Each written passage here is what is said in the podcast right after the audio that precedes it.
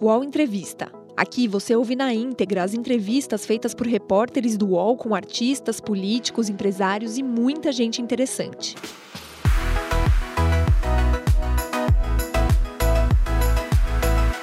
O ex-presidente Luiz Inácio Lula da Silva foi solto no último dia 8 de novembro, deixando a carceragem da Polícia Federal em Curitiba após 580 dias preso. No dia anterior, o Supremo Tribunal Federal havia decidido por seis votos a cinco que uma pessoa só pode ser presa após esgotados todos os recursos. Em outubro do ano passado, o UOL conversou com Lula quando ainda estava preso na Polícia Federal. Agora, três meses depois, retornamos para entrevistá-lo sobre as perspectivas da política e do Brasil em 2020. Para isso, estamos eu, Leonardo Sakamoto, colunista do UOL, Marco Sérgio, editor-chefe do UOL Notícias, e Marco Brito, editor do UOL Notícias. Tudo bem, presidente? Tudo bem. Bem, muito obrigado por ter recebido a gente aqui. A gente sabe que a agenda está super corrida, né? E quero agradecer em nome dos, dos espectadores, leitores do UOL e também da equipe do UOL. O prazer é meu, Sakamoto. E, como sempre, eu queria avisar para vocês que não tem pergunta proibida. Tudo bem. Ah, vamos Vamos, não vou fazer que nem o Moro no Roda Viva, vai ser um pouco mais aberto. Vocês podem perguntar o que vocês quiserem. Aquilo que eu não souber responder, eu passo para, como é que fala? Peço ajuda às universidades e quem sabe alguém me ajuda a responder, ou vocês mesmos. É. Vamos jogar. Lula, já que o senhor falou em Moro, ficou contente aí com a chegada do Thiago Nunes, mesmo vindo do, do, do time do, do, do ministro, do, do, do Corinthians? Olha, é eu, eu, sinceramente, acho que o Corinthians não está vivendo o seu melhor momento e eu não vejo, não vejo, não vejo grande chance do Corinthians em 2020. Está sem dinheiro, não consegue renovar. Eu, eu, eu sou daqueles que acreditam que técnico ajuda, mas não ganha jogo, sabe? Portanto, os jogadores é que vão ter que fazer um esforço muito grande nós estamos vendo a queda do Cruzeiro para a Série B, o que é uma coisa desastrosa para o Brasil. Você tem um time da envergadura do Cruzeiro, várias vezes campeão da Copa Brasil e, e, e campeão brasileiro, bicampeão brasileiro, cair. O Corinthians já caiu. Eu acho que o Corinthians vai ter que se esforçar muito, o Andrés vai ter que trabalhar muito, o técnico vai ter que ser muito criativo para que o Corinthians possa fazer um bom campeonato paulista e depois ter um bom campeonato brasileiro. Mas eu não tenho, eu já tive mais expectativa com relação ao Corinthians em outros anos. Eu estou um pouco pessimista.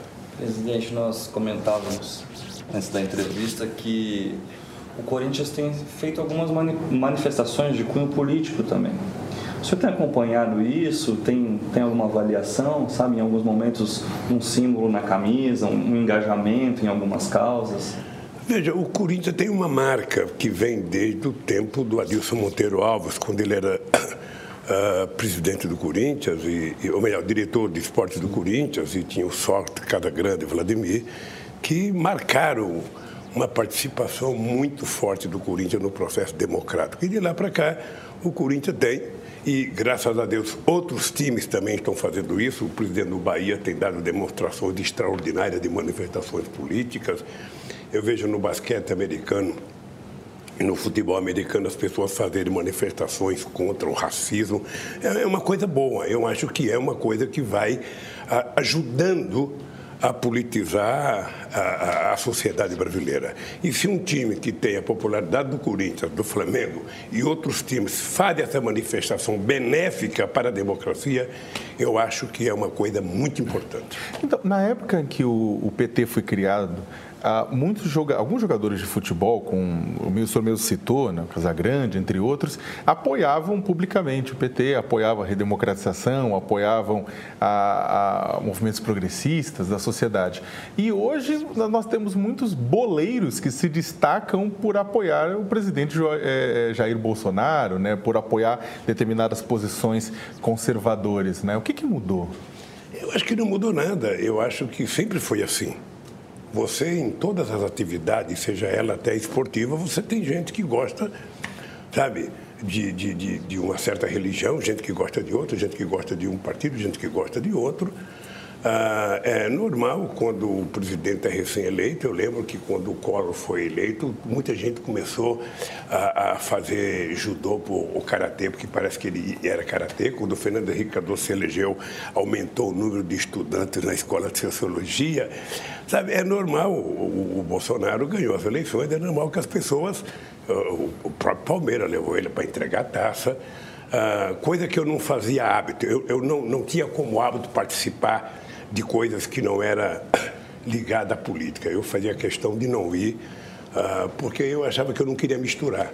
Mas é normal, o jogador hoje, sabe, faz manifestações religiosas muito mais fortes do que faziam há 10 anos atrás, e eu acho bom que eles comecem a se manifestar politicamente, porque a gente fica sabendo quem é quem. É importante. É, é verdade, o senhor é, comentou que não, não, enquanto presidente, não participava muito né, da, da atividade esportiva. A gente lembrando da presidente Dilma, ela teve episódios ruins quando presente em estádios, né, em jogos. O senhor chegou a conversar com ela na época sobre isso? Enfim? Olha, eu, eu sempre tomei cuidado de não participar de eventos, porque quando eu fui abrir o Pan-Americano em 2007, era um momento em que eu tinha uma polaridade, eu tinha uma popularidade muito alta.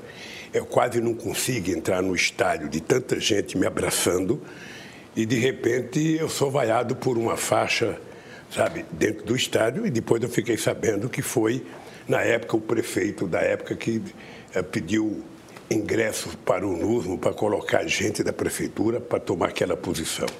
Mas antes disso e depois disso, eu não costumo participar. Eu, por exemplo, tenho uma vontade imensa de ir à festa do Filho de Nazaré. Eu nunca fui para não misturar uh, o meu nome a política com uma festa religiosa. Eu, eu nunca fui aqui na Aparecida do Norte, sabe, naquelas manifestações que tem em dezembro, uh, para não misturar também. Então eu evito, eu evito, eu faz muitos anos que eu não vou no estádio de futebol, porque eu, eu não quero não quero. O cidadão pagou ingresso, ele foi lá para ver o jogo de futebol. Ele pagou ingresso no teatro para ver uma peça de teatro. Ele, sabe, não é, não é justo você tentar tirar proveito daquele instante para, ou seja, se popularizar, para defender uma ideia política um partido. Então, eu tenho por hábito não me misturar. Isso é uma, uma coisa até que eu aprendi com um amigo, já que não está mais indo, que foi o Brizola. O Brizola também não gostava de participar e eu não gosto de participar. Eu, se for convidado para um, uma coisa política, eu vou. Mas se for para misturar uma atividade não política com política, eu prefiro não ir. Lula, é, você colocou dois pontos. Um deles foi a democracia corintiana e outra questão da religião. Né? É, a democracia corintiana, enfim, é de 82, bem próximo da fundação do PT, em 80. E uh, na questão da religião, o PT era muito próximo dos movimentos católicos na, na sua fundação. É, houve uma grande mudança no Brasil nesses 40 anos. Hoje, por exemplo, a gente tem um crescimento do, do eleitorado evangélico e também tem um, cada vez mais o, o, o, emprego informal ele dá as cartas. E, enfim, o senhor vem, veio do meio metalúrgico, de gente com carteira assinada.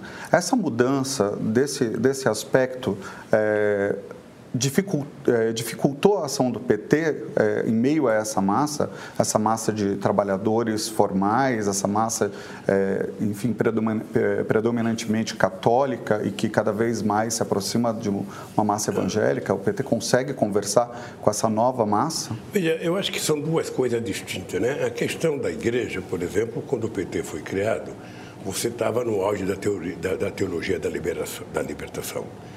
Ou seja, não que a culpa da igreja tivesse qualquer afinidade com o PT, porque nunca se manifestou e nunca teve. Sabe? Nem Dom Paulo Evaristo Arnes, que era o símbolo maior da igreja naquela época aqui no Brasil, se manifestava favoravelmente ao PT. Ele se, se manifestava favorável aos direitos humanos, à democracia. Você deve estar bem lembrado disso. Aonde é que o PT crescia? Onde tinha sabe, padre, onde tinha trabalho de comunidade de base, aí era, era habitual o PT crescer nesse lugar. E também crescia em setores que tinha uh, evangélicos progressistas.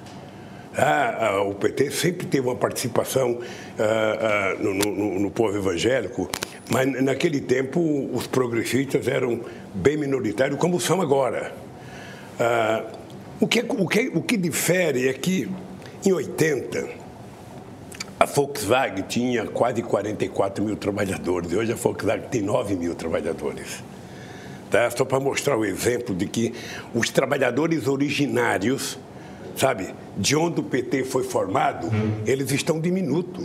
Ou seja, você tem trabalhadores em outras atividades da economia, você tem trabalhadores fazendo entrega de comida, trabalhadores trabalhando do Uber, trabalhador uh, trabalhando em serviços de microempreendedor, às vezes está uh, muito difusa a organização da classe trabalhadora e é inclusive difícil para o movimento sindical se situar ou seja, antes você ia na porta de uma fábrica, você fazia uma assembleia com 10 mil pessoas. Hoje você não tem mais daquelas 10 mil pessoas. Às vezes você tem 500 pessoas, 400. Aonde foram as outras? Aonde estão trabalhando? Essa gente está por aí está fazendo bico, está trabalhando por conta, está trabalhando no comércio, está trabalhando uh, uh, fazendo qualquer atividade, menos aquela dentro de uma fábrica. Então, está mais difícil organizar, está mais difícil conversar com os trabalhadores como a gente conversava. E o movimento sindical está repensando isso, inclusive tentar conversar com essa gente de outra forma. O discurso não é mais o mesmo. As aspirações não são mais as mesmas. Ou seja, você veja que você tem pessoas trabalhando no Uber sabe, e as pessoas são tratadas como se fosse microempreendedor quando na verdade as pessoas vão descobrir, sabe, daqui a um tempo, que essas pessoas precisam ter direitos para poder ter garantia na prestação de serviço. O cidadão, se bater o carro, se se machucar, se ele vai ter a, a, seguro acidente, se ele vai ter previdência, se a empresa vai pagar alguma coisa para ele, ou se ele vai deixar de trabalhar e ficar sem ter onde receber absolutamente nada. Nós já vivemos isso na década de 60, na década de 50. Quantas milhares de mulheres trabalhavam em casa, costurando? E nós brigamos muito para que elas fossem contratadas, que tivessem carteira assinada, que tivessem direitos. Agora nós estamos outra vez vendo os trabalhadores trabalharem sem direitos. Essa gente está difusa, essa gente não tem mais a proteção que tinha no nosso tempo e nós precisamos então saber como tratar de ajudar a organizar essas pessoas. Você sabe, Marcos, que ah, no mundo de 2008 para cá, nós tivemos 165 países que fizeram reformas trabalhistas. E todas para piorar. Todas para tirar direitos. Ou seja, tudo aquilo que foi conquista sabe, depois da Revolução de 17 ou depois da Segunda Guerra Mundial, os trabalhadores estão perdendo, com raríssimas exceções em alguns países já muito consolidados, como a Alemanha, por exemplo, que mantém o estado de bem-estar social, mas você percebe que mesmo na Europa aumentou uma concentração absurda a renda dos mais ricos e a massa salarial caiu e a perda de direitos também começou a acontecer. Hoje, nos Estados Unidos, você percebe que você tem estado em que é quase que proibido sindicalizar. É uma, uma, uma, luta maluca para que você consiga sindicalizar um trabalhador e os governadores são junto com os patrões, que estabelecem as regras, se pode ou não pode se filiar. Então está tá difícil, não está uma coisa tão simples. O movimento sindical brasileiro enfrenta dificuldade. O PT, e eu tenho dito, sabe, que o PT precisa voltar para a periferia, para o PT aprender a conviver com esse movimento, o que, que é? O que, que é, sabe, a igreja, os pentecostais uh, uh, hoje no Brasil? O que, que eles representam? já são 30% ou 35% da população religiosa. No começo do século passado era praticamente zero. Ou seja, e essa pentecostal da prosperidade, eles têm uma linguagem fácil para conversar com o povo, porque você tem de um lado o autor de todos os problemas, que é o diabo, e você tem a solução toda, que é Deus. E se não tiver, se não tiver solução, o cara é culpado porque não tem fé. Sabe, eu, eu, eu assisti muito na cadeia, muito culto, assisti muita gente falando, muita gente rezando, e eu acho que eles estão entrando na periferia porque o povo, quando está desempregado, o povo, quando está necessitado, a fé dele aumenta. Eu sou do tempo que a minha mãe colocava um copinho de água na, em cima da televisão para ver a Ave Maria das seis horas. E ela acreditava, ela bebia aquela água. Essa fé do povo brasileiro é muito grande e nós temos que respeitar. E ao invés de sermos contra, nós temos que saber como é que a gente lida com esse novo modo de pensar do povo brasileiro, inclusive de pensar a religião. Deixa eu encaixar até uma coisa que a gente ia perguntar um pouco mais para frente, mas aproveitando que o senhor tocou nessa questão do, do evangelismo, é, eu já tinha visto, inclusive, já tinha visto declarações do senhor que acompanhava na TV aberta, na, na prisão, é, muitos dos cultos evangélicos, né, novelas. Né? É, o que, que dá para. O que, que o, o, PT, o que, que o senhor pode, aprenderam é, exatamente com essa experiência dos pastores evangélicos na TV? Há um, alguma lição que ficou nisso? E, e, se o senhor acha que o, o, PT durante muito tempo deixou de lado, o, o não pensou, não, não, não projetou, não dialogou não, é, com o grupo evangélico? Veja, eu não vou dizer pelo PT, eu vou dizer por mim o que, que eu aprendi. É, primeiro, o PT tem muita gente evangélica. Você sabe que a Marina Silva foi evangélica, é, embora ela tenha começado a sua formação dentro de um convento católico, ela virou evangélica e, e, passou, desde o tempo do meu governo, a ser uma pessoa ligada à igreja evangélica. A Benedita da Silva é um símbolo, sabe, de uma figura petista evangélica há muito tempo. Uh, o Nelson Pinheiro, que foi senador do PT pela Bahia, era evangélico e uma figura muito atuante na igreja. O PT tem muita gente evangélica, muita gente na periferia que é do PT é evangélico. Ah, ah, qual é a novidade agora? É que eu acho que o papel do Estado é ser laico, não é ah, ter uma posição religiosa, ou ser evangélico, ou ser católico, ou ser outra coisa qualquer. Ou seja, o que o PT tem que entender é o seguinte: é que essas pessoas estão na periferia oferecendo para as pessoas pobres uma saída, uma saída espiritual. Uma saída que mistura, às vezes, a fé com, com o desemprego, com a economia e o contato direto com as pessoas. As pessoas estão ilhadas na periferia, sem receber a figura do Estado, sem receber a figura de muita gente. Ele recebe quem? De um lado, sabe? O traficante que está na periferia, do outro lado a igreja evangélica, a igreja católica, que tem uma atuação também forte ainda. Eu não assistia apenas de evangélico, assistia evangélica, assistia a, a, católico, ou seja, porque na cadeia você tem pouca coisa para fazer, ou seja, então era um jeito de você viver assistindo culto. Sabe? E o que, que eu acho, por, por, por mais que eu concorde ou não concorde com uma seita qualquer, com uma religião qualquer, eu acho que todas as religiões elas terminam sendo, sabe, melhor do que outra coisa. Então, uh, eu defendo a religião, sabe, africana aqui no Brasil. Acho que nós temos que respeitar todas as religiões. Eu, eu protesto de forma veemente contra esses ataques a centros de, de umbanda, a terreiros, sabe, espalhados pelo Brasil afora. Isso é in, inaceitável do ponto de vista da liberdade religiosa. Eu lembro que eu fui uma vez num debate no Rio de Janeiro com uma série de pastores com a Benedita, e eu dizia para um pastor que era contra terreiro no Rio de Janeiro, eu dizia, olha, você você está parecendo Herodes, ou seja, você é, é intolerante. Se dependesse de Herodes, teriam matado todas as crianças recém-nascidas na época que nasceu Jesus Cristo. Ou seja, é preciso que a gente tenha tolerância com aqueles que pensam diferente da gente. Né? Vocês criticavam a Igreja Católica que não tinha tolerância com vocês no começo do século XX. Agora vocês não têm tolerância com a religião afro-brasileira, ou seja, então é importante que vocês aprendam a respeitar a liberdade religiosa. Cada um professa a fé que quer e a religião que quer, e nós temos apenas que respeitar. É isso que eu acho que é o papel, sabe, do PT, é o meu papel enquanto ser humano, é tratar com muito respeito a religião. Presidente, é, o PT, quando, quando surgiu, tinha o, o lema Terra, Trabalho e Liberdade. É, o senhor agora falou muito dessa questão de, um, de, uma, de uma observação, uma participação, de novo, é, em relação ao brasileiro mais necessitado, né? que, que a gente falando de religião está sendo em parte atendido por isso. Esse lema pode ser refundado agora que o PT chega a 40 anos, quer dizer, tem outras coisas que o PT mereceria dar atenção, como deu a esses temas na Fundação? Olha, eu acho que esse tema continua em vigor. O lema Terra, Trabalho e Liberdade, ele é atualíssimo em qualquer país da América Latina.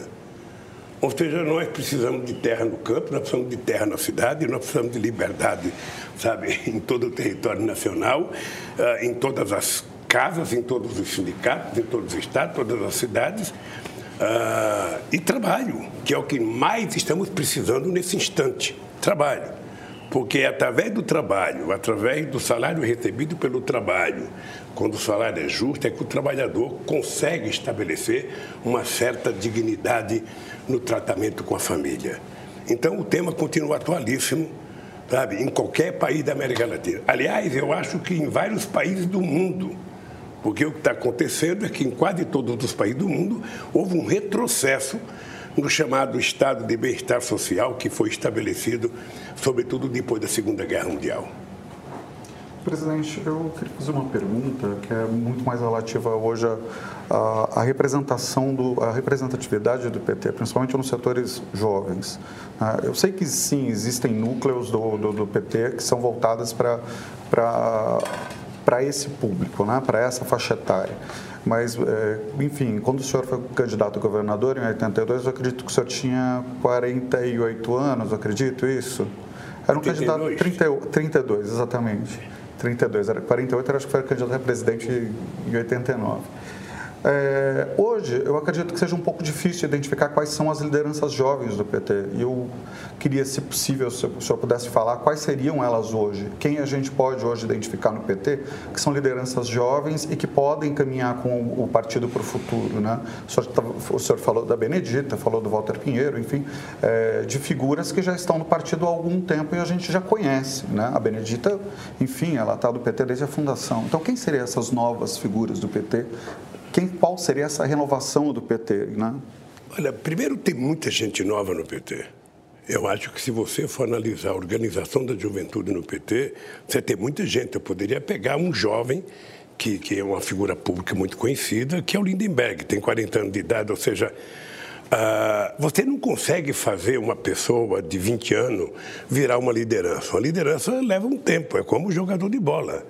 Você, para fazer o Vinícius virar um craque no Real Madrid, ele tem que ir antes para lá, ele tem que ficar no time B, ele vai ter que treinar muito, jogar. Depois de um tempo, ele vai virar titular, vai fazer como o Casemiro está fazendo. Né? Vai virar o, o bom. Ah, mas leva um tempo, ou seja, a juventude, o PT tem um núcleo de juventude, o PT tem secretaria de juventude, nós temos o companheiro Sorriso do Rio de Janeiro, que é um negro, sabe, que representa o movimento negro dentro do PT, e que ele é um, um, um menino que é a liderança da juventude brasileira. Nós temos ah, muita gente participando dos movimentos sociais no Brasil. Ah, Para você transformar, o PT é um partido que tem, ah, ele tem cotas, então o PT tem que ter dirigentes da juventude, tem que ter dirigente mulher, tem que ter dirigente negro, ou seja, isso é estatutário no PT. Então as, as pessoas existem e essas pessoas vão crescendo e, e, e, alçando notabilidade com o tempo. Você não consegue pegar um cidadão de 18 anos e falar vai ter uma liderança política. Só quem está tentando fazer isso é o presidente da Ambev, que manda jovem para Harvard para ver se forma liderança. Não é assim que você forma liderança.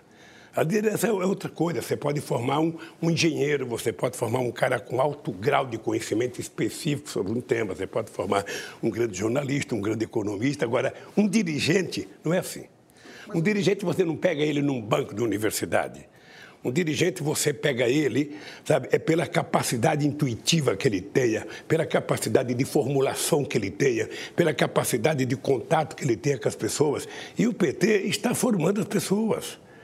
Sabe, o PT tem, tem, tem, nós vamos agora, eu até queria te convidar, uh, dia 7, 8 e 9, nós vamos ter o Festival da Juventude Petita no Rio de Janeiro, em que vocês poderem ver a quantidade de jovens que vão falar, que vão discursar, que vão debater temas o mais diferente possível. Mas Lula, desculpa. No Congresso, desculpa, tá. né? Pensando na, na, na bancada do PT, por exemplo, em outros partidos a gente vê nomes, o senhor até citou a questão do da, da preparação, né, que tem a ver com João Paulo Lema, é, tem nomes como a Tabata Amaral. É, na direita também nós vemos muitos nomes, muitos nomes jovens, é, com, com esse perfil jovem, inclusive de atuação em rede social.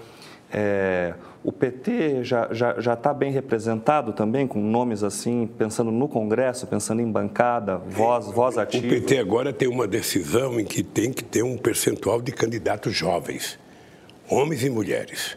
Tá? uh, é que é preciso você burilar e você eleger essas pessoas. Aí é preciso que essas pessoas, no caso do PT, as pessoas têm que participar de organização de movimento social. Tá? Não é a Ambev que vai eleger alguém do PT. Não é o Lema que vai eleger, ou seja, é o cidadão que tem que saber que para ele ser eleito ele tem que construir núcleo de jovens, ele tem que ir para a periferia, ele tem que ir para a universidade, ele tem que ir para a porta da escola, ele tem que ir para o local de trabalho, tentar arregimentar essa juventude para participar de política. Ah, nós tivemos um afastamento de liderança da política, de juventude da política, porque tudo foi jogado contra a participação da juventude na política. Tá? Eu, eu não, não, não, quero dizer que um deputado não é um líder, mas o fato de alguém ser deputado não significa que essa pessoa tem uma liderança na, na, na juventude. No máximo, essa pessoa pode ter uma representação na rede social, o que não testa uma liderança que é algo mais do que ter uma quantidade de votos. É ter posições coerentes, é ter política de convencimento, é ter poder de decisão. Aí é muito diferente você criar esse jovem líder.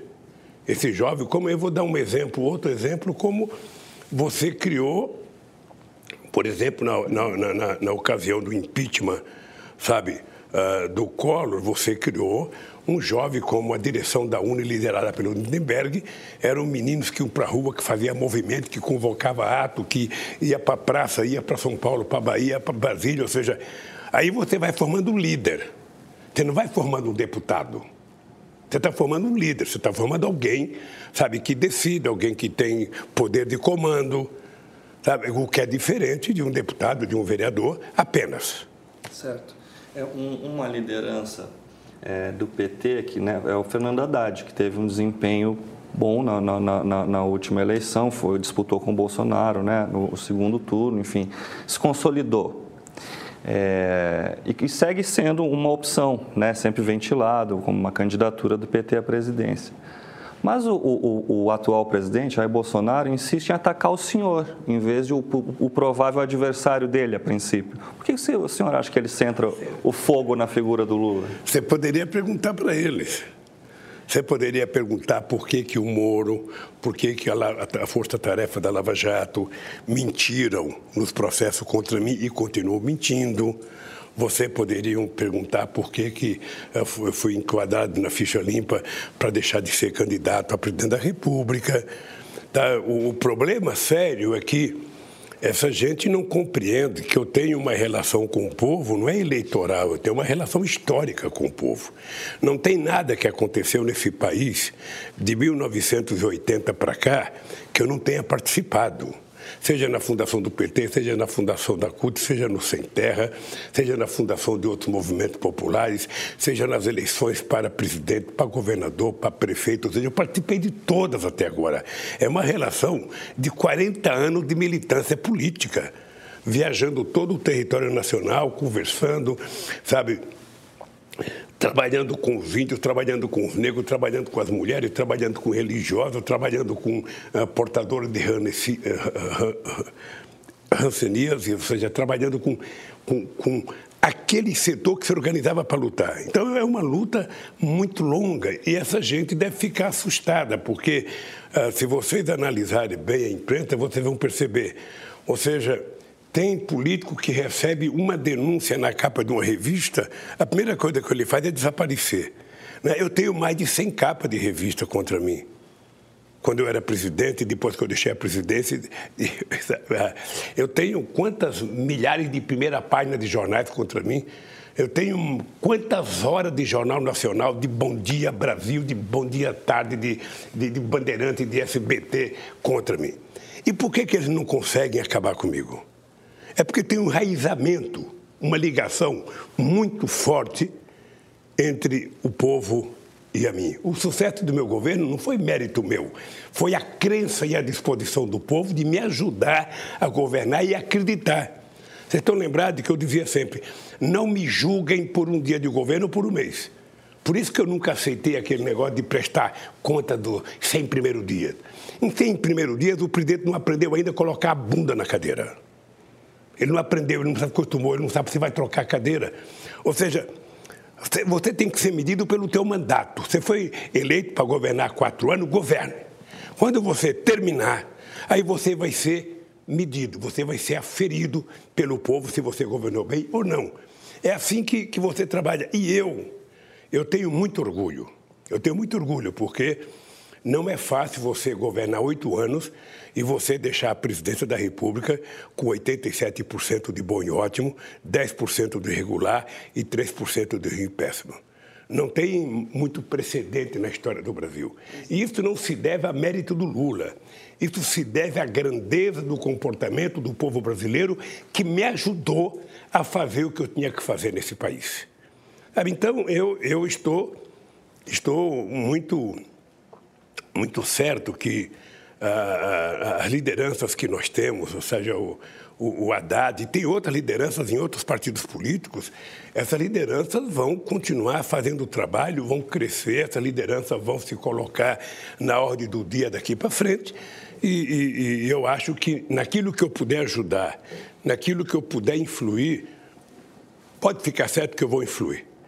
Pode. Obviamente que se eu não tivesse nenhuma importância no mundo político brasileiro, certamente o Bolsonaro estaria falando, sabe, de outra coisa, sabe? Ele sabe por que, ele fala de mim, ele sabe. Os podcasts do UOL estão disponíveis em todas as plataformas. Você pode ver a lista desses programas em uol.com.br/podcasts. Recebe salário, faz transferência, pagamento, recarga de celular e até empréstimo, tudo sem taxa. PagBank, a sua conta grátis do PagSeguro. Baixe já o app e abra sua conta em 3 minutos. Eu queria que o senhor falasse um pouco sobre quais são as ideias, sobre as, as novas ideias sobre as quais você refletiu ideias para o Brasil sobre as quais você refletiu enquanto você estava preso? Quais são as novas propostas que você coloca? A gente conhece as propostas uh, tradicionais, as propostas que o senhor implementou durante o seu mandato, durante o, outros mandatos do PT. Agora, quais são as novas propostas que você coloca nesse período pós-Curitiba? Não existe tantas quantas novas propostas. Eu entreguei o material para vocês aqui, eu tinha um pacotinho aqui até para manusear, mas levaram o Estuquinha, como sempre, ele tirou daqui, porque ele está tá mais preocupado com a minha imagem, com a fotografia, do que com o que eu possa falar aqui. Olha, veja, uma vez, uma vez eu vi o Jô Soares, uma vez eu vi o Jô Soares respondendo, conversando com um cara, e perguntaram e perguntaram para o João Soares se ele ia repensar, não sei o quê. O João Soares falou: porra, pensar já é difícil, repensar então é que é quase que impossível. Veja, as ideias, as ideias, elas, elas estão aí para todo mundo fazer. Ou seja, ah, quais foram as ideias novas que nós tivemos nesse país? Eu vou dizer algumas ideias novas que ainda estão valendo hoje e ainda, quem sabe, com mais força do que no tempo que eu ganhei as eleições.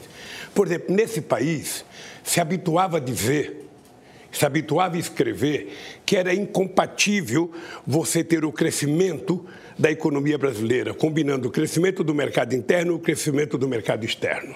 Tá? Quando você crescia exportação, você diminuía o consumo interno. Quando você aumentava o consumo interno, você diminuía a exportação. O que, que nós provamos? Nós provamos que era possível crescer o mercado interno e crescer o mercado externo. É por isso que nós saímos de apenas 100 bilhões de dólares de comércio exterior para quase 500 bilhões de dólares no meu governo. Tá? Ah, ah, ah, e, e continuou crescendo. Agora começou a cair.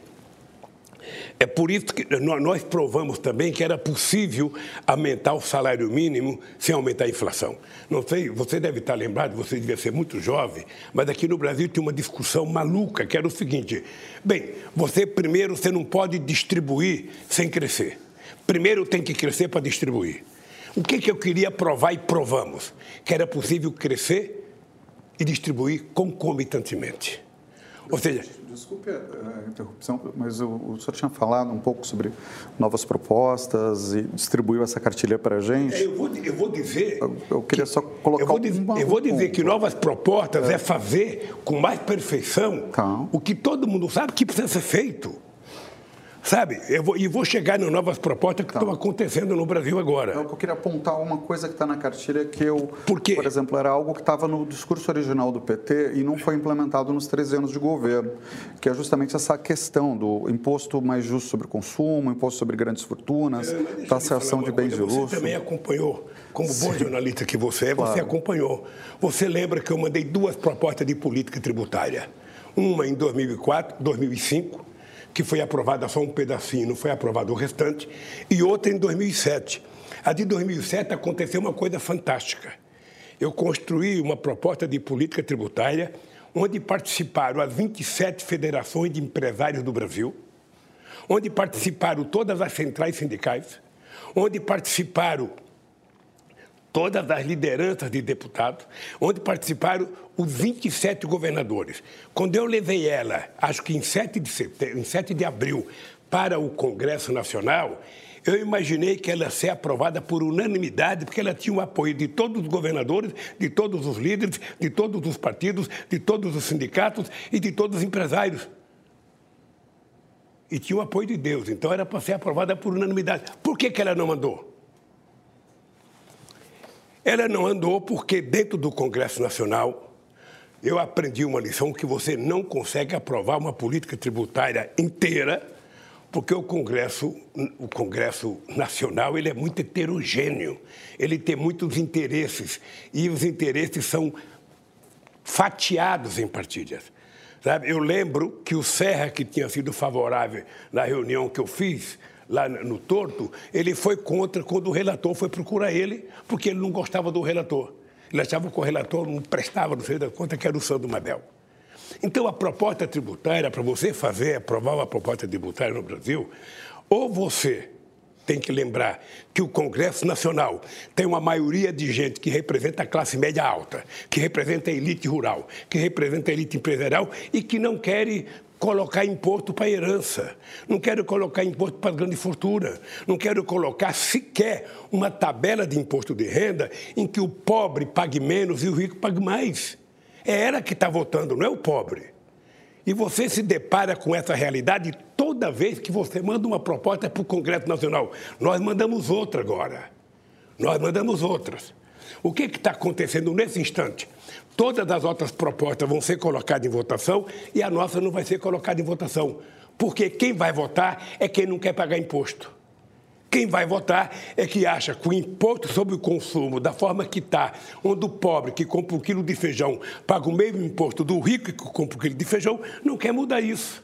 Quer continuar com as mesmas alíquotas, com as mesmas intenções, com o mesmo benefício. Então, nós vamos ter que aprender que nós vamos ter que ter uma maioria de gente no Congresso comprometida a fazer reforma tributária. Nós vamos ter que ter no Congresso Nacional um grupo de gente comprometido em fazer reforma agrária, porque nós temos lá três ou quatro deputados ligados ao Movimento Sem Terra e temos uma bancada ruralista de 280. Então você percebe que tudo que a gente for fazer para a área dos trabalhadores rurais é sempre muito complicado. E esse é o papel de um partido político, é de conversar com a sociedade. Por isso que nós produzimos esse material aqui pequenininho, que é para você poder não apenas fazer e dar entrada no Congresso Nacional, é tentar fazer com que isso chegue na mão do povo, da mulher mais simples da periferia, sabe? Aquela que vai no culto, seja católico ou evangélico, ela vai ver todas as crenças dela, vai tratar do espírito, mas ela vai saber o seguinte, ó, tem coisa que pode ser feita para melhorar de vida. E a gente só vai aprovar quando a gente tiver a maioria. E nós sabemos que o que aconteceu no Congresso Nacional em 2018 foi um passo atrás. Aliás, aquilo que o doutor Ulisses Guimarães dizia. O Ulisses era um profeta e dizia o seguinte: toda vez que a imprensa fica dizendo que é preciso que haja uma, uma reforma, que é preciso uma renovação, piora. Sabe? E nós sabemos que o Congresso piorou se comparado ao Congresso passado. E se a gente continuar negando a política como está agora, a tendência é piorar. Né? A gente fica olhando, tem tantos jornalistas formadores de opinião pública, gente importante. Quantos tem deputados? Nenhum. Nós somos a maioria da população negra. Quantos tem deputados e deputadas negras? Sabe? Esse é o problema das reformas que nós queremos fazer. Eu descobri oh, oh, querido, eu descobri que era preciso criar o PT em 1978, quando eu fui ao Congresso lutar contra uma proposta do Geisel, apresentada pelo ministro Arnaldo da Costa Prieto, que queria criar chamadas categorias essenciais. As categorias que não podiam fazer greve. Era bancários, era frentista de posto de gasolina, era guarda. Aí nós fomos a Brasília. Quando chegou em Brasília, de 513 deputados, eu descobri que a gente tinha apenas dois trabalhadores. Benedito Marcílio, metalúrgico de Santo André, e Aurélio Pérez, metalúrgico de São Paulo. Eu saí de lá e falei, eu sou um babaca. Como é que eu posso querer que esse Congresso vote uma lei que possa beneficiar os trabalhadores se não tem trabalhadores aqui? Então, é isso que está em jogo. O avanço no Congresso Nacional, sabe, ou o retrocesso, depende dos eleitos. Nós tivemos uma constituinte boa, porque foi a primeira vez, e acho que eu vivi o melhor momento do Congresso Nacional, em que a sociedade, a sociedade civil, ela fez pressão. E, obviamente, que os chamados setores da sociedade mais organizados, sobretudo as categorias de Estado, tiveram poder de pressão maior do que o pobre que está na periferia desse país. Mas no auge da popularidade do senhor em 2010, não foi possível, Alta por exemplo, da popularidade não vota no Congresso Nacional. Mas uh, não faltou talvez não ao voto. PT ou à Não, não. esquerda ter essa Eu estou lhe dizendo que nós mandamos as propostas e que elas estão lá. Aliás, ela está nos anais do Congresso ainda hoje. Mas pensando Tá. eleitoralmente em 2010, na, na- eleição geral, é, não, não houve um plano do PT justamente para Não, houve, mas sabe por quê? Porque, maior que ela já porque tinha. no PT a gente não tinha que fazer uma campanha. Eu era, eu era um, um- um presidente eleito por várias forças políticas. Eu não podia fazer uma campanha pedindo voto só para o PT. O correto, o correto é que o partido comece a aprender, fazer campanha defendendo a sua legenda.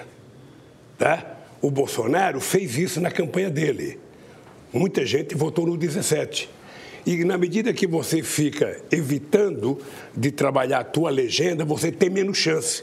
O PT tem que saber que a legenda do PT é a legenda que tem maior interesse da opinião pública, é o partido mais forte. Pega todas as pesquisas e veja qual o partido de preferência popular. Você vai ter o PT com 20 e você vai ter o segundo com 2.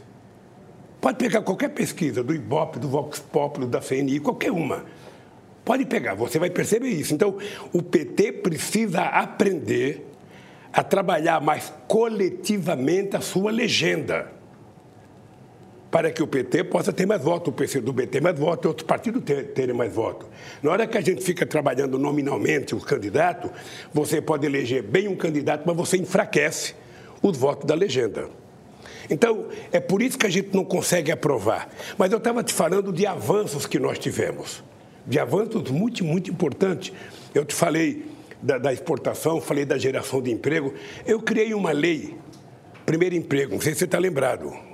O Jacques Wagner era ministro do Trabalho, a relatora no Senado foi a Rosiane Sarney, ela foi aprovada. A gente dava um dinheiro para o empresário que contratasse um jovem. Sabe quanto foi contratado? Nenhum. Porque não é a lei que contrata trabalhador, é o mercado, é a demanda, é a lei da oferta e procura. Aí, quando nós resolvemos começar a fazer distribuição de renda, fazer com que um pouco de dinheiro chegasse no bolso do povo, através do Bolsa Família, através do aumento consecutivo do salário mínimo, através de políticas de compra de alimento na agricultura, a- a- através de financiamento de crédito, através do- do- do- do do crédito consignado. O que, que nós percebemos? Nós percebemos que em 12 anos foram criados no Brasil 22 milhões de empregos com carteira assinada contra 100 milhões de desempregados no mundo. É importante não esquecer esse dado.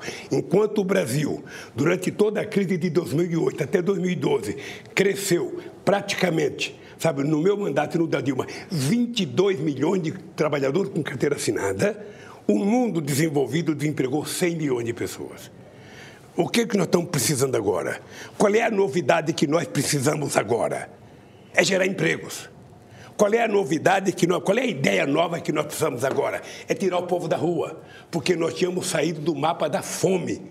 A ONU declarou A FAO declarou que o Brasil tinha saído do mapa da fome por causa das políticas de inclusão social que nós fizemos. O que, que aconteceu? Voltaram. Voltaram. Aí eles dizem que estão fazendo coisa nova. Eu estou vendo agora o Guedes anunciando que vai falar lá em Davos que vai abrir as compras governamentais para as empresas estrangeiras. Você tem noção do que significa isso? Você tem noção? Significa incapacidade zero do Estado propor ou ter influência em elaboração de políticas públicas de indução do, do crescimento econômico nesse país. Vai vir para cá as empresas multinacionais que não têm dependência com o Brasil. Qual é o país, qual é o país do mundo que abriu compras governamentais? Vê se a Alemanha abre. Vê se a França abre. Vê se os americanos abrem. Ou seja, não, o que eles querem é que os países pobres escancarem, inclusive, as compras governamentais, para que eles possam aqui dominar de fato e de direito a nossa economia. Eu, eu, sinceramente, fico constrangido de ver um país, sabe, que quase chega a ser a sexta economia do mundo. Um país que tinha, que tinha construído, sabe, protagonismo internacional como o PT, eu fico constrangido de ver o PT sendo tratado como se fosse uma colônia, sem direito, sem voz. Qual é o dinheiro novo que está entrando no Brasil? A imprensa falou esses dias, entrou 70 bilhões de, de, de dólares. Entrou para quê, cara pálida? Quantos empregos gerou? Ou entrou através da compra das empresas públicas que nós estamos vendendo? Ou seja, estamos vendendo empresa pública nossa para empresas públicas espanholas, chinesas e de outros países. Ou seja, esse é o dinheiro novo que entrou? Sabe? Para quê? Para pagar dívida? Presidente. Não tem sentido, gente. O Brasil só tem um jeito. O Brasil precisa voltar a investir no crescimento econômico, criar algo novo, uma fábrica de cimento, uma fábrica de cadeira, uma fábrica de sapato, alguma coisa nova que gere um emprego, que gere um produto, que gere um salário, que gere uma renda. É isso que é o novo que o Brasil precisa. O Brasil precisa voltar a investir mais em ciência e tecnologia, que estão destruindo. O Brasil precisa voltar a acreditar que a nossa juventude tem que ter direito a ir para a universidade, que eles estão desmontando. Veja o Enem essa semana. É só ler o artigo do Hélio Gato para que a gente vai ver o que aconteceu com o Enem essa semana. Sabe, é uma vergonha o que eles estão fazendo, é a destruição sabe, daquilo que é o elementar que o país tem que ter. Esse é criar o novo. Esse é fazer o novo. É fazer esse povo tomar café de manhã, almoçar, jantar, ter direito à escola, ter direito à cultura. Não é ficar atacando Fernanda Montenegro. Sabe, é investir, é colocar dinheiro para ajudar a produzir cultura no território nacional. Acha que vai resolver colocando a Regina Duarte na cultura? O que vai resolver é qual é a política do governo. Vai ter dinheiro? Nós vamos financiar sabe? Filme, nós vamos financiar as coisas que precisam. Sabe, se não financiar, não tem como andar. Porque no Brasil, lamentavelmente, empresários, muitos deles não acreditam que investimento em cultura tem retorno. É sobre eles que eu queria perguntar para o senhor. É, tem sido até tema de é, reportagens, análises recentes, que nesse atual governo, é, mesmo com discussões, a gente teve na semana passada né, aquele episódio do vídeo do agora demitido secretário da Cultura, por exemplo, e que isso não, de certa forma, não assusta o dinheiro, não assusta o mercado, essa entidade, ou os empresários, como o senhor está colocando. O senhor que já fez um pacto com, com os empresários para se eleger e para governar, como analisa essa situação nova no Brasil? Bem, eu não fiz pacto para me eleger. Você sabe que eu nunca tive coragem de perguntar em nenhum debate se algum empresário tinha votado em mim, porque eu desconfiava que não tinham. Acontece que quando eu fui eleito presidente da República, eu tinha Seu consciência. Vice pelo menos votou. Ei? Seu vice pelo menos votou. Não, não, esse não era um empresário, esse era um cidadão brasileiro com C maiúsculo, porque era um homem de qualidade acima da média. Tá? Esse eu não tratava ele como empresário, eu tratava como um cidadão sabe, brasileiro acima da média. José Alencar, só para a gente pontuar no caráter, né? no comportamento ético dele e na relação com as pessoas. Vai demorar a surgir o Zé Alencar nesse país outra vez, vai demorar. É, é aquilo que eu digo sempre, caráter e dignidade a gente não compra. A gente não pega em Harvard. A gente não pega na Sorbonne, na USP. Não, aquilo é, é criação. Um homem que saiu de casa com 14 anos de idade, que dormiu em corredor de, de pensão, para virar o empresário que virou, sabe? E virar o vice decente que virou. Pois bem, então, eu, eu estou convencido que uh, o, o, Brasil, nós temos que fazer as coisas uh, acontecer para todo mundo. É por isso que eu, eu, eu, eu nunca me importei se empresário votou em mim, não. Eu acho que não votaram. Eu não votaram porque é, é questão de pele. É que o senhor falava que os bancos não, nunca lucraram falo, tanto na história, eu falo, né? Eu falo, eu falo, eu falo ainda hoje. Falo ainda hoje. Eu tenho consciência que eu fui eleito para governar para todas as pessoas. Daí eu dizia sempre: eu vou governar para todos, para o banqueiro e para o bancário, para o fazendeiro e para o trabalhador rural. O que as pessoas têm que saber é que eu vou governar como um coração de mãe.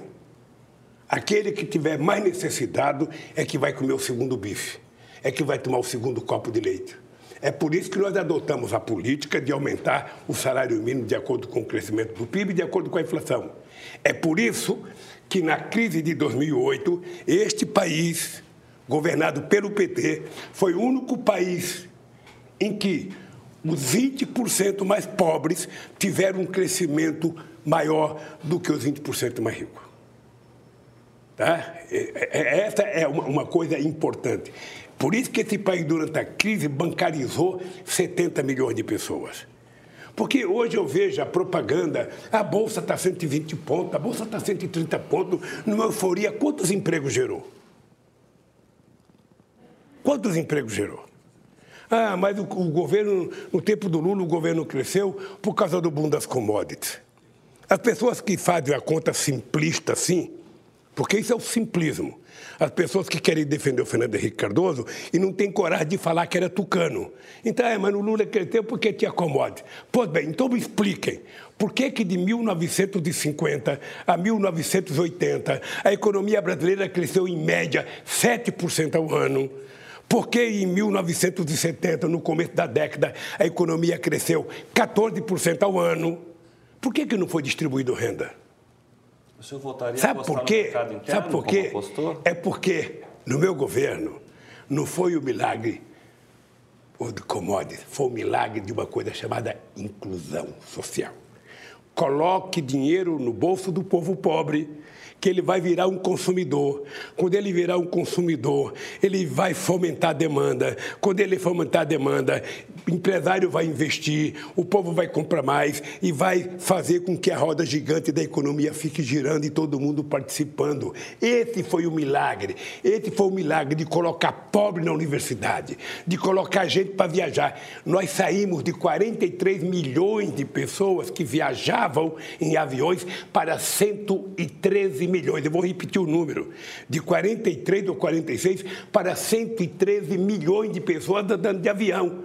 Aí, alguns poucos ignorantes gritavam: por que os aeroportos estão virando uma rodoviária? Tem muito pobre no aeroporto. Tem gente que entra no avião não sabe nem sentar, não sabe nem no banheiro, sabe? Então, gente, o milagre do Brasil foi esse. O pobre que para os outros é problema, para mim, o pobre foi solução. Coloque o pobre no orçamento da economia. Dê o direito dele comprar o leite, o pão, o almoço e a janta. Dê o direito dele trabalhar. Dê o direito, como nós fizemos, de financiar o puxadinho. Você acha que algum, algum catedrático da USP, algum cara formado em Harvard, iria ter a ideia de fazer um puxadinho? Ah, vamos liberar dinheiro na Caixa Econômica para o cara fazer um quarto a mais na casa dele, para o cara fazer uma garagem, para o cara fazer um banheiro a mais. Eu fiz reunião com gente ligada à economia que dizia assim para mim: Ah, Lula, você vai querer financiar uh, ladrilho? Pobre não usa ladrilho, isso é coisa de rico. Lajota, aqueles pisos grandes, isso é coisa pobre. Até tomada dizia que não era coisa de pobre. Porque na cabeça de uma elite brasileira, eles acham que pobre come coxo. Eles acham que pobre não gosta de coisa boa. Eles acham que pobre vai, no, vai na xepa no fim da feira porque ele não gosta de comprar as melhores laranjas. Sabe? Porque pobre aperta até ovo, sabe? Para ver se está se tá bom. Sabe? É assim que eles tratam os pobres. E o que eu fiz foi tratar o pobre com decência. O seu Antônio Emílio de Moraes entrava no Palácio do Planalto. O seu Olavo Setúbal, o seu Roberto Setúbal entrava. O seu Lázaro Brandão entrava. Mas entrava até meus portadores de rancenias. Entrava os sem teto, entrava os índios, entrava os sem terra, entrava LGBT. Isso é governo de todos. Isso é governar democraticamente para todos. Da mesma forma que eu tinha coragem de me reunir com os dirigentes sindicais, eu me reunia com os dirigentes empresariais. Veja, vou contar um dado. O, o governo agora está indo a Davos para vender o patrimônio público. a gente vai no Brasil, porque nós temos uma feira lá, estamos vendendo a Petrobras, a BR, o Banco do Brasil, BNDES, a Caixa Econômica, tem mais coisa para vender, Eletrobras. Eu fui em Davos, é importante lembrar, eu fui o único presidente que saí do Fórum Social Mundial em Porto Alegre, vocês estão lembrados, para fazer em Davos o mesmo discurso que eu fiz em Porto Alegre, com a mesma cara que eu encarei 30 mil pessoas em Porto Alegre, eu fui encarar a elite de Davos para falar: eu vou acabar com a fome no meu país. Eu vou acabar com a fome. Porque rico não fala em fome. Rico só fala em mercado, investimento nisso, investimento naquilo. Não fala nem em geração de emprego. Ele, o rico, é capaz de dar um salário mínimo de gorjeta depois de tomar 10 uísques num restaurante mas quando vai transformar esses 10 salários, esses 10 uísques num salário mínimo, ele acha que é muito. Ele acha que é muito. Presidente. Tá, então, essa foi, essa foi, meu caro Takamoto, a novidade que nós criamos no Brasil. O pobre passou a comer. Os problemas filha são... de negro, filha de pedreiro, filha de coveiro, passou a ser engenheiro, a ser médico, a ser diplomata, a ser advogado. E você pensa que eu não sei das brigas que havia nas universidades particulares quando entrava um pobre com a bolsa? As pessoas achavam que ali não era espaço dela. O que, é que você está fazendo aqui? Ao invés de abraçar, ao invés de fazer carinho, ao invés de ficar satisfeito, não. Cadê o nosso espírito de cristianismo? Cadê o nosso estendimento de mão para fazer as pessoas subir um degrau? Então, meu caro, é o seguinte: Lamentavelmente, lamentavelmente, nós somos uma sociedade com a cabeça formada ainda com resquício de 300 anos de escravidão. E nós vamos precisar lutar muito para as pessoas compreenderem que nós queremos ser uma sociedade totalmente livre do ponto de vista do preconceito, do ponto de vista da oportunidade, para que todos, todos, sem distinção, possam viver dignamente nesse país. Presidente, o senhor é, criticou durante muitos anos, durante seu governo ou após o governo, é, o jornalismo praticado, enfim, por, algum, é, alguns canais aqui no Brasil, principalmente o, o da Globo. Né? Hoje a gente vê um ataque muito sério e forte do presidente Bolsonaro contra o jornalismo e contra os jornalistas. Né? Hoje mesmo ele disse que só voltaria da entrevista se caso fossem tirados os processos, os processos da FENAGE contra ele, que a gente sabe muito bem que não é bem um processo. Né?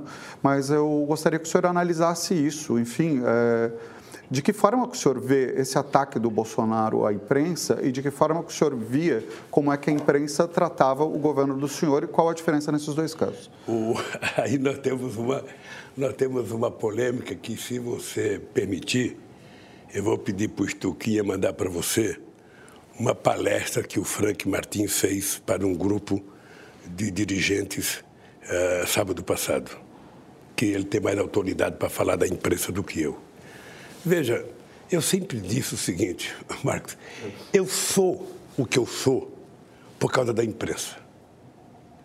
A imprensa, mesmo quando ela falava mal de mim, e eu nunca pedi, eu duvido que tenha um dono de jornal ou jornalista que um dia falou assim: ah, o Lula me chamou para pedir para não publicar tal coisa, o Lula me chamou para pedir. Nunca, nunca, nunca fui tomar café com um dono de jornal para pedir favor. E não peço.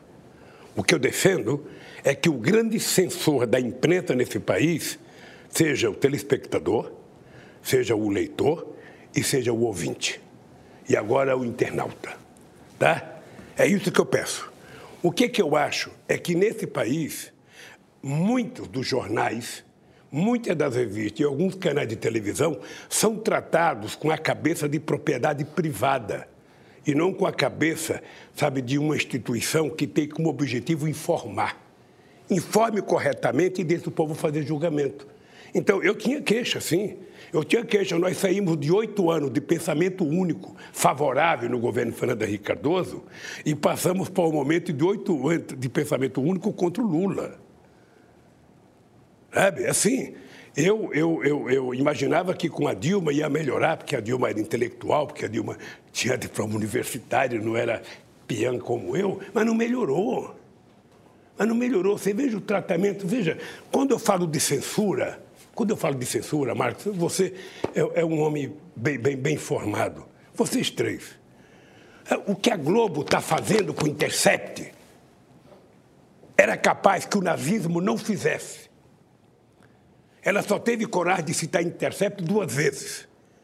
Quando o Intercept publicou o nome do Faustão, que acho que tinha dado aula para o Moro, e quando foi citar o nome do Roberto Dávila, que tinha trabalhado para arrecadar dinheiro para o meu filho. Tá? A, a, Globo não fez sequer matéria contra a, a fajutice da denúncia do Ministério Público ontem. Então, isso é censura. Você sabe quantos direitos de resposta os meus advogados pedem? Depois de eles falarem 30 minutos de mim sem provar nada, apenas lendo coisa que os promotores escreveram, nada, não dão direito de resposta. Às vezes falo, o advogado do, do Lula disse tal coisa. Cadê o direito de resposta? Cadê o direito à igualdade de oportunidade de se expressar? Então, as pessoas ficam zangadas porque eu falo, eu estou com saudade dos velhos porque o doutor Roberto Marinho era muito mais digno do que os filhos. No exercício da democracia, do meio de comunicação, o, velho Frias era muito mais digno do que os filhos. O Estadão, os, os, os velhos, tanto do Estadão como do, do, do, do Jornal da Tarde, era muito mais digno que agora. O, o, o velho Tivita, não o que morreu, o, o pai do que morreu, sabe? A, a revista Veja era muito mais digna. Então as coisas pioraram porque o mercado passou a determinar. Essas empresas estão quase todas elas subordinadas ao sistema financeiro. Mas a postura do Bolsonaro, então, é justificada? Então, veja, deixa eu lhe falar. Eu acho que tem crítica que ele faz que é correto. Dê a ele o mesmo direito que dá aos outros, deixa ele falar. Abra para ele falar. Sabe? O que ele descobriu é uma coisa importante. Na greve do jornalista de 1979, não sei se você estava na atividade. Não. Naquele tempo, o dono de jornais descobriram que não precisava tanto de jornalista, que poderia fazer jornalismo, sabe, sem precisar de jornalista. Agora, o Bolsonaro está provando que é possível, sabe, fazer notícia sem precisar dos jornais, sem precisar da televisão. Ele faz por ele mesmo. Aliás, o Trump, o Trump já, já fez escola, né? Eu ainda que respeito, que marco toda semana uma entrevista com as pessoas, que as pessoas perguntam. Eu não faço, não acho que é correto um presidente da República se comunicar pelo seu Twitter. Um presidente da República ele tem que ter obrigação de prestar contas à democracia atendendo à imprensa. Não aquele cafezinho formal em que tem um general como porta-voz, sabe, que é tudo, é, é tudo quase militarizado mais do que no tempo dos militares. Ou seja, marca uma entrevista livre com a imprensa e deixa a imprensa perguntar. Sabe, deixa a imprensa perguntar, não tem problema nenhum. O que eu acho é que nós precisamos, esse é o conceito de democracia da imprensa, é que eu acho que a imprensa tem que dar a informação correta. Se Lula errou, dê a informação correta. Se Lula caiu, diga que ele caiu. Mas se ele não caiu, não diga que ele caiu, não inventa uma mentira. Isso que é errado. Então, quando a imprensa mente, ela não está desrespeitando o, o, o, o atingido, ela está desrespeitando o eleitor, o telespectador, o ouvinte, que merece respeito. Então, o comportamento da Globo hoje, quando eu falo, o comportamento da Globo, ah, eu sou legal porque o Lula fala mal de mim e o Bolsonaro fala mal de mim. Outras pessoas, é que você vai no estádio para ver quantas pessoas gritam o tempo inteiro, abaixo a Rede Globo, que o povo não é bobo. Não é só o, o Bolsonaro, o Lula ou outro político, não. É que eles, eles não agem como jornalismo. Eles agem com interesse político. Você veja o, o Jornal da Globo. Por exemplo, eles falam tanto do sucesso da economia. Qual o sucesso da economia? O, o mercado, obviamente, que está adorando. Eu estou vendendo tudo, eu estou tirando o Estado de tudo, eu acabei com a legislação trabalhista, eu fiz a reforma da Previdência, eu quero acabar com o BNDES, eu quero acabar com a Caixa Econômica, eu quero acabar com tudo que significa oportunidade de participação do povo. E quero colocar o mercado para dirigir. Eu quero que alguém me diga em que lugar do mundo o mercado se preocupou com o emprego, o mercado se preocupou com o pobre, o mercado não está preocupado com isso. O mercado está preocupado em ganhar. É isso que criou a crise da quebra do Lehman Brothers, que já consumiu 25 trilhões de dólares.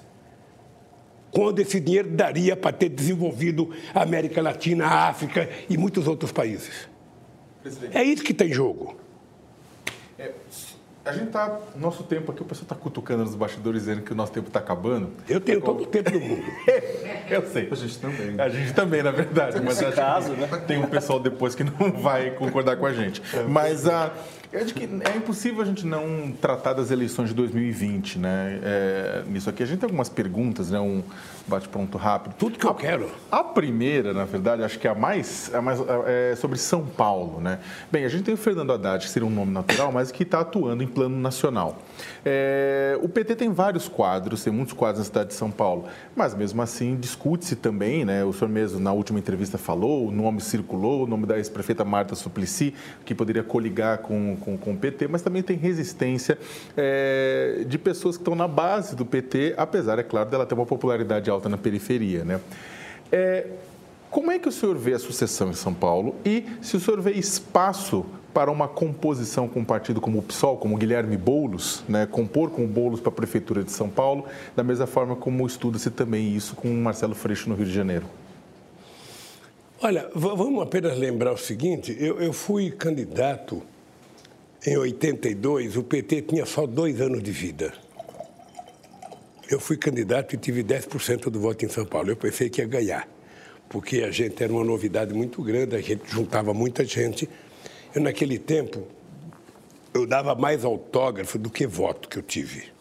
Porque as pessoas iam ver a novidade, o PT, o Lula, mas não votaram em mim. Só tive 10%. Fiquei em quarto lugar, perdi do, do Reinaldo de Barro, do Montoro e do Gênio Quadro. Fiquei muito nervoso.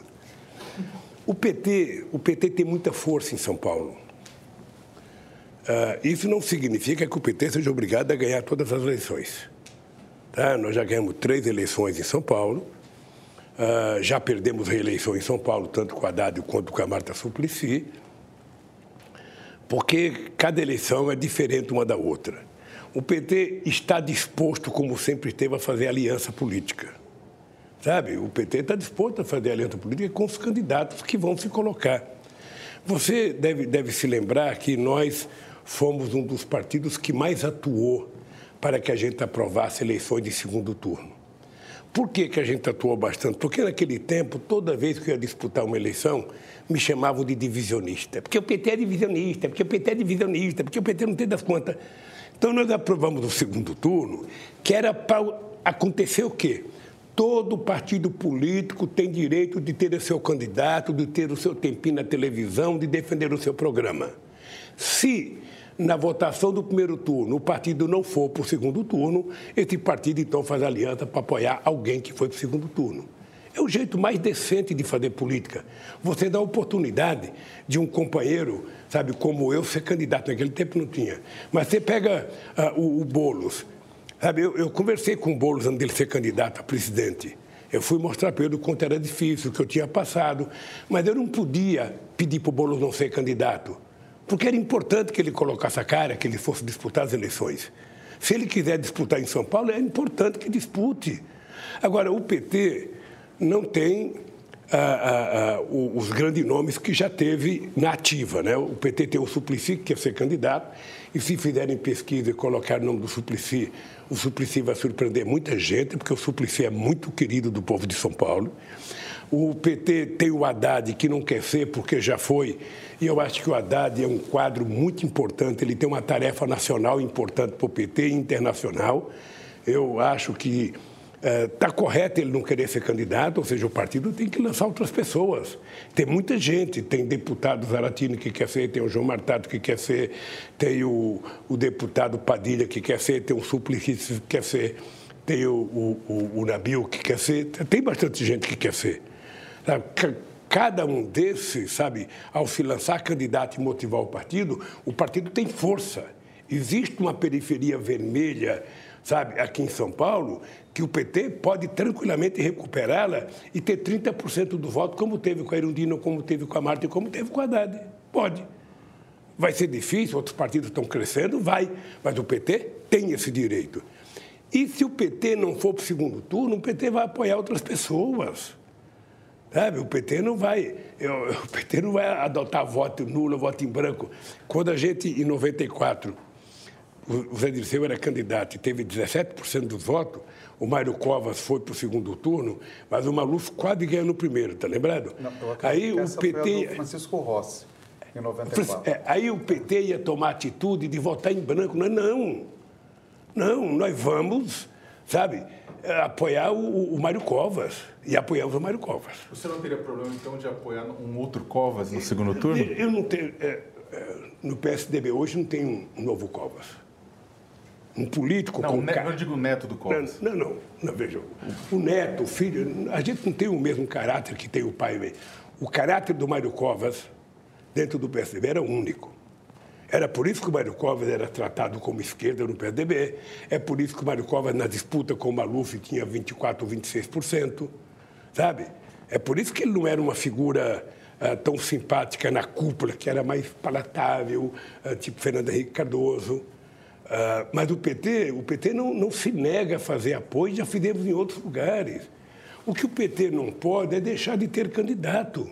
Se o PT tem gente que quer ser candidato sabe, e tem disposição de ganhar, o PT tem que lançar aqui em São Paulo e em outros lugares do Brasil. E o PT pode pactuar no primeiro turno. Vocês estão lembrados que fui eu que pactuei com Eduardo Campos e com Humberto Costa? Os dois eram candidatos a governadores, eu era candidato a presidente, e os dois subiram no palanque comigo. Os dois. O Humberto pedindo voto pelo PT, o Eduardo pedindo voto pelo PSB, e o Eduardo foi para o segundo turno e automaticamente nós fomos apoiá-lo. Isso é plenamente possível fazer, você pode pactuar no primeiro turno. Queria aproveitar isso que o senhor falou sobre Pernambuco, justamente para emendar uma pergunta sobre o Nordeste, especificamente o Recife. A gente vê nessa eleição uma disputa muito parecida com o que foi em 2012 e que, inclusive, Humberto Costa estava nessa, nessa, nessa disputa. E aquilo, enfim, afastou o PSB do, do PT, isso é notório. É, veio depois de 2014, o Eduardo Campos ele compondo por outras partes. É, eu queria saber como o PT vai se posicionar nessa disputa, se de fato é, ele vai apoiar o PSB, se ele, ele, se ele vem com a Marília Reis. E queria também trazer para essa discussão o papel do PSB e também de outros partidos no Nordeste já que, enfim, a gente acabou de ter um caso com o Ricardo Coutinho, que foi algo que, claro, deve ter manchado a imagem dele dentro da Paraíba, um governador muito popular que esteve sempre do lado do senhor. Ou não. Então, queria saber exatamente como vai ser essa relação do PT com o Nordeste, principalmente. E, e emendaria também Fortaleza, que é um, um, governo do Roberto Cláudio, que sempre teve junto com o Camilo, né? É, enfim, o Cid Gomes, por exemplo, foi eleito na chapa do Camilo.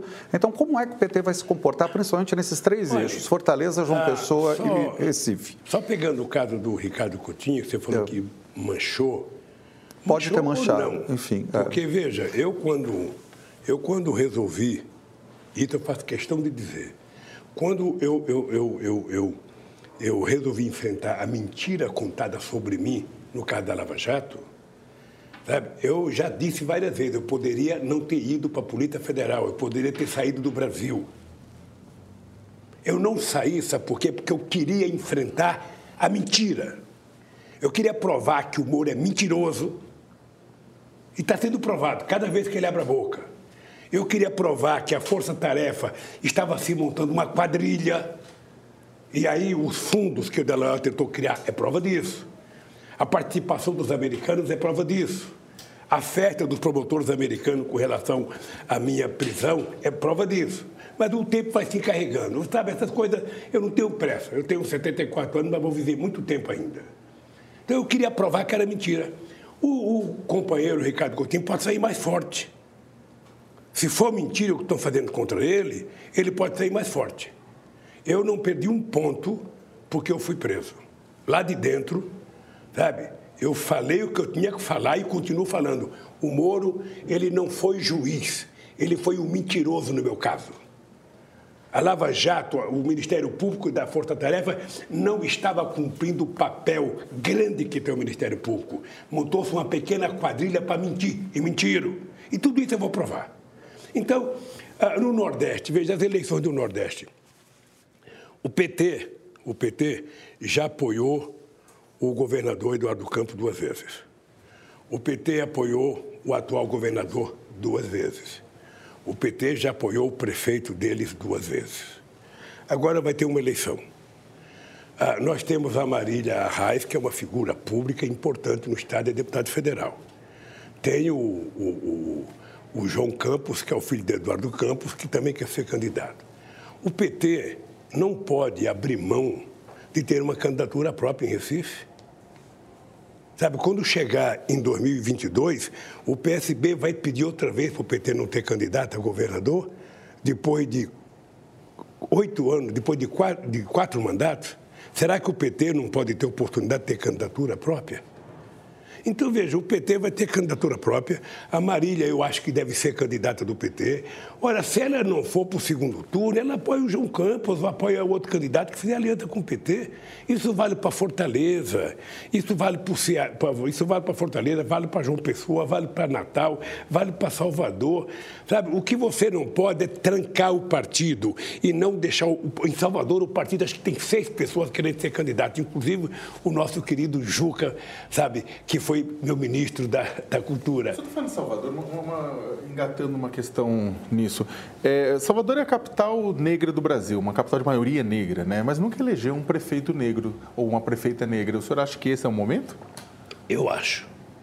Eu acho que todo momento é momento de eleger um negro, porque eles têm maioria na cidade. Como eu acho que todo momento é todo momento de eleger uma mulher, porque elas são maioria.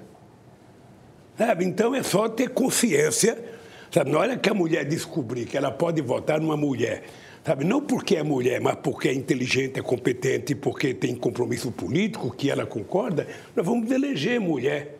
Veja engraçado o PT.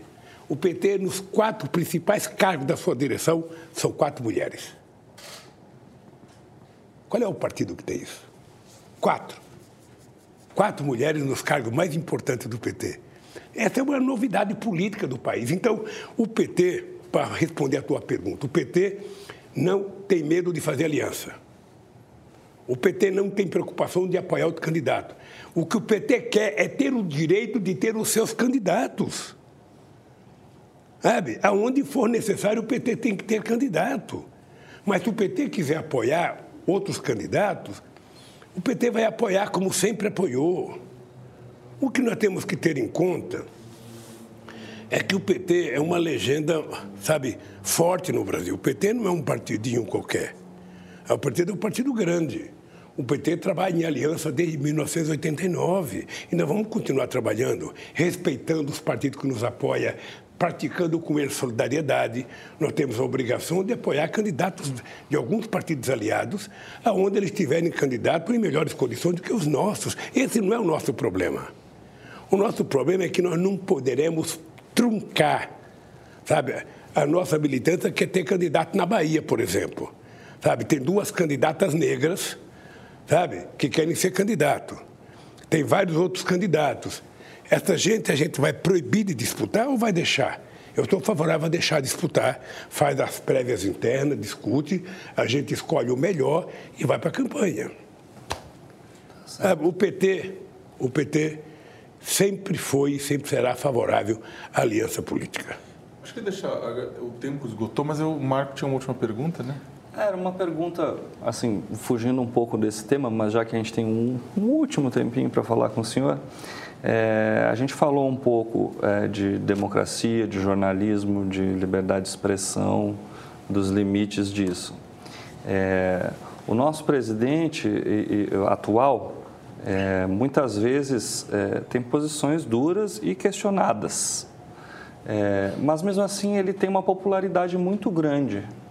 O que o, o senhor acha que se deve isso? Olha, todo presidente, todo governador e todo prefeito, no primeiro ano, ele tem que queimar todas as gorduras que ele puder queimar, as gorduras políticas, para fazer o que ele quiser fazer. Porque as grandes cobranças com, com, com, com, irão começar a acontecer a partir do segundo ano. Tá? Se ele piorar no segundo ano, a cobrança será maior. E aí ele vai piorar. Mas ele pode te recuperar no terceiro ano, pode te recuperar no quarto ano. A por isso é que eu acho que o papel do Bolsonaro, não, a gente não tem que ficar perguntando, ele cresceu, ele caiu, ele cresceu, ele caiu, ele tem que governar quatro anos. Ele foi eleito para cumprir o mandato de quatro anos. Sabe? E ele que governa com a maior competência possível, porque se ele for bem, ele tem o direito a ser candidato à reeleição.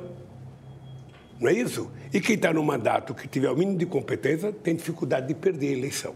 O Bolsonaro tem gordura para queimar? Ainda, eu, eu veja, ele ganhou as eleições. Quando você ganha as eleições, automaticamente você gera uma expectativa. Sabe, mesmo o cara que votou contra o Bolsonaro, um cara tem que saber o seguinte: esse cara é presidente.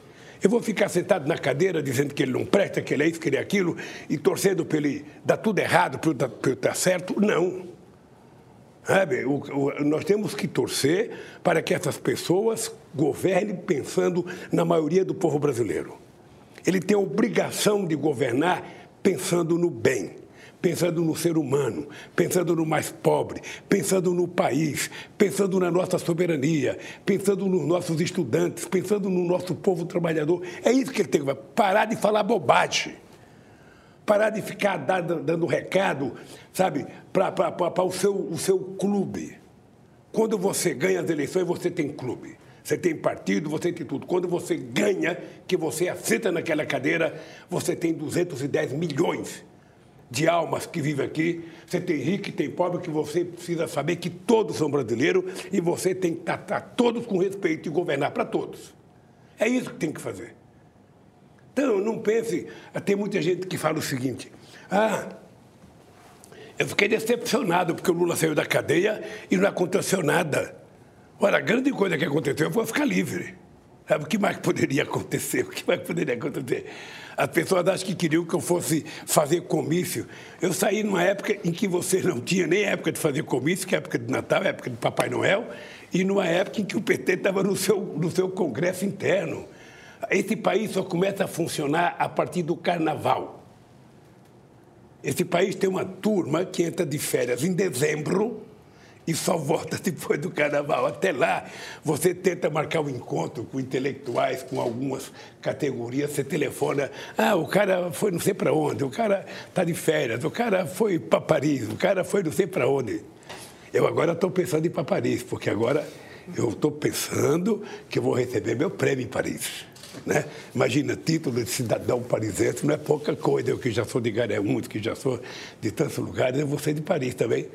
Eu espero viajar. Agora, como Pronto. o plano da saúde do senhor, isso nessa semana foi noticiado que o senhor estaria usando o aparelho auditivo, enfim. Mas eu, eu, eu sinceramente acho, acho fantástico ter, ter saído no jornal. Acho, sabe, eu tenho 74 anos de idade. Quando eu, tô, quando eu, eu fico sentado na frente da televisão, quem está do meu lado, que é mais novo, vai ter um conflito comigo. Porque o volume que eu escuto, que eu entendo bem, é sempre maior do que o que a pessoa usa. Olha, o que, que eu tive? Eu poderia continuar perguntando, você perguntava, não estou escutando.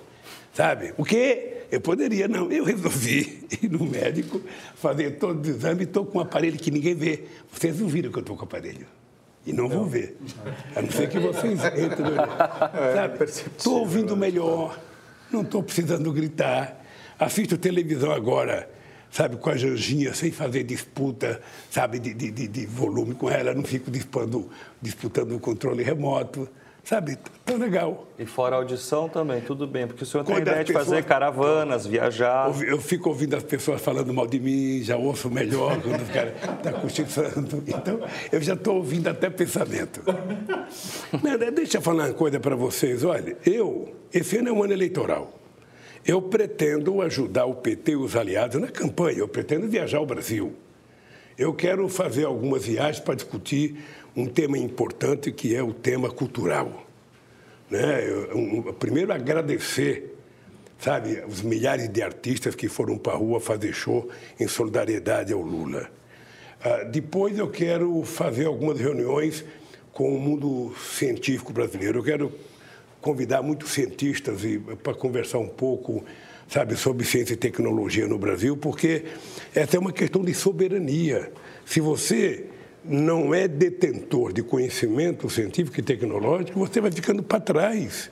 Você vai, você vai começar a importar, sabe, coisas vagabundas, ou seja, então o Brasil precisa acreditar. Não o, Brasil, ah, ah, ah, o povo brasileiro tem que acreditar que quanto mais a gente investir em educação, quanto mais a gente investir em ciência e tecnologia, mais chance o Brasil tem de melhorar a vida desse povo. Não existe na história da humanidade nenhum povo que conseguiu se desenvolver sem educação.